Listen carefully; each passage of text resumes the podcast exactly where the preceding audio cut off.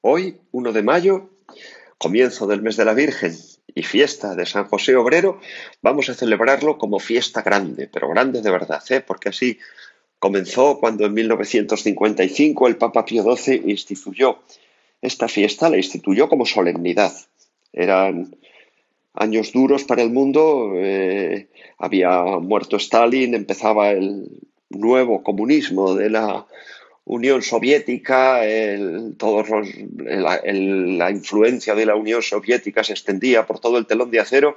Os recomiendo un libro, si queréis, para leer en estos días de confinamiento, El telón de acero de Anne Applebaum, buenísimo, sobre todo toda la expansión del comunismo que amenazaba a Europa, eh, la Guerra Fría estaba también en un momento eh, de muchísima tensión y el Papa Pío XII como los comunistas, todo el bloque comunista celebraba el 1 de mayo como el Día del Trabajo, quiso cristianizar esa fecha y decir, oye, que amor al trabajo a nosotros no nos gana nadie. Y entonces el 1 de mayo, el día en que el comunismo celebraba el Día del Trabajo, dijo Pío XII, nosotros celebramos San José Obrero y lo celebramos como solemnidad, no con menos solemnidad de lo que lo celebran ellos.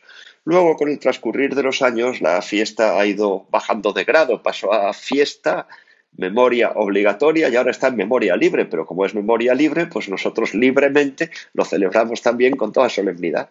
¿eh? Y vamos a pasar un día muy unidos a San José y valorando mucho la gracia del trabajo con la que Dios nos asocia a su labor creadora y redentora también.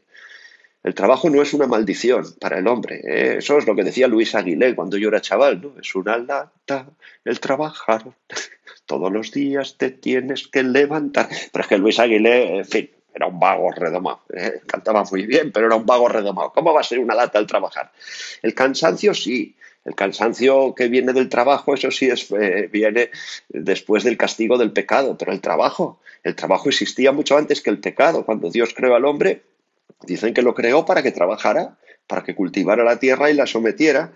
Y así con ese trabajo el hombre colabora con Dios en la labor creadora. El trabajo es algo divino. Equipara al hombre a Dios cuando el hombre trabaja con Dios, no cuando el hombre trabaja contra Dios, que eso es lo que hacen los demonios. ¿eh?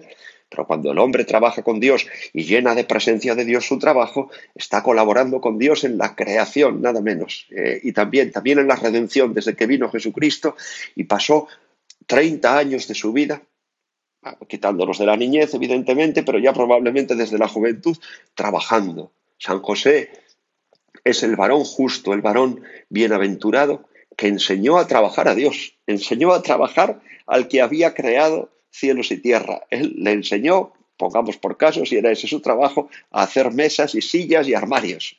Es impresionante ¿eh? lo de San José, el asombro que debería tener. Estoy enseñando a trabajar a Dios, pero a la vez que José enseñaba a trabajar a su hijo, que era su aprendiz, Jesús santificaba el trabajo de José, porque José al trabajar con Jesús trabajaba con Dios, y cuando el trabajo se hace con Dios, el trabajo queda santificado. Si Dios trabaja, trabajar es divino. Si Dios está en el taller, estar en el taller es divino. Dice el himno de la liturgia de las horas de hoy, por la carpintería la gloria entera pasa. Y mucha razón tiene, no solo por la carpintería, también por la ventanilla del banco, por el volante del taxi y por el andamio de la obra, por lo que queráis. Dirá más adelante Jesús, mi Padre trabaja y yo también trabajo, porque Jesús no redimió menos almas con su trabajo en el taller que las que redimió en la cruz. Toda su vida fue trabajo. Trabajó 30 años en el taller, trabajó tres años predicando, trabajó tres horas entregando su cuerpo rendido en la cruz.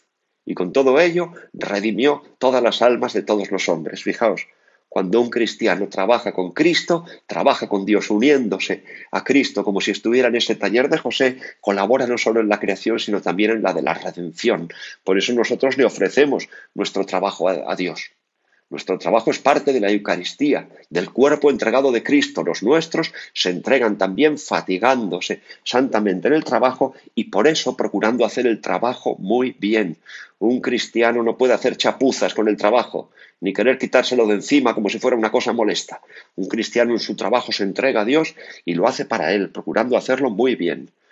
Y a lo mejor alguno dice, pues padre, yo no tengo trabajo, ¿qué hago? Pues claro que tienes trabajo. A lo mejor no tienes un trabajo profesional, ojalá lo tengas. O a lo mejor estás jubilado.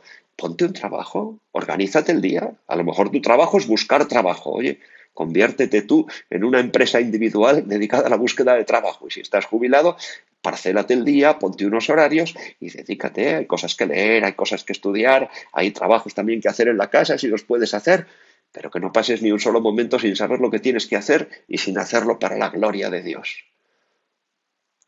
Celebremos esta fiesta con muchísima alegría, dando gracias a Dios, que nos llama a cooperar en su obra, y pidámosle al bendito San José y a su esposa, la Santísima Virgen, lo que le pedimos hoy a Dios en el Salmo. Haz prósperas, Señor, las obras de nuestras manos.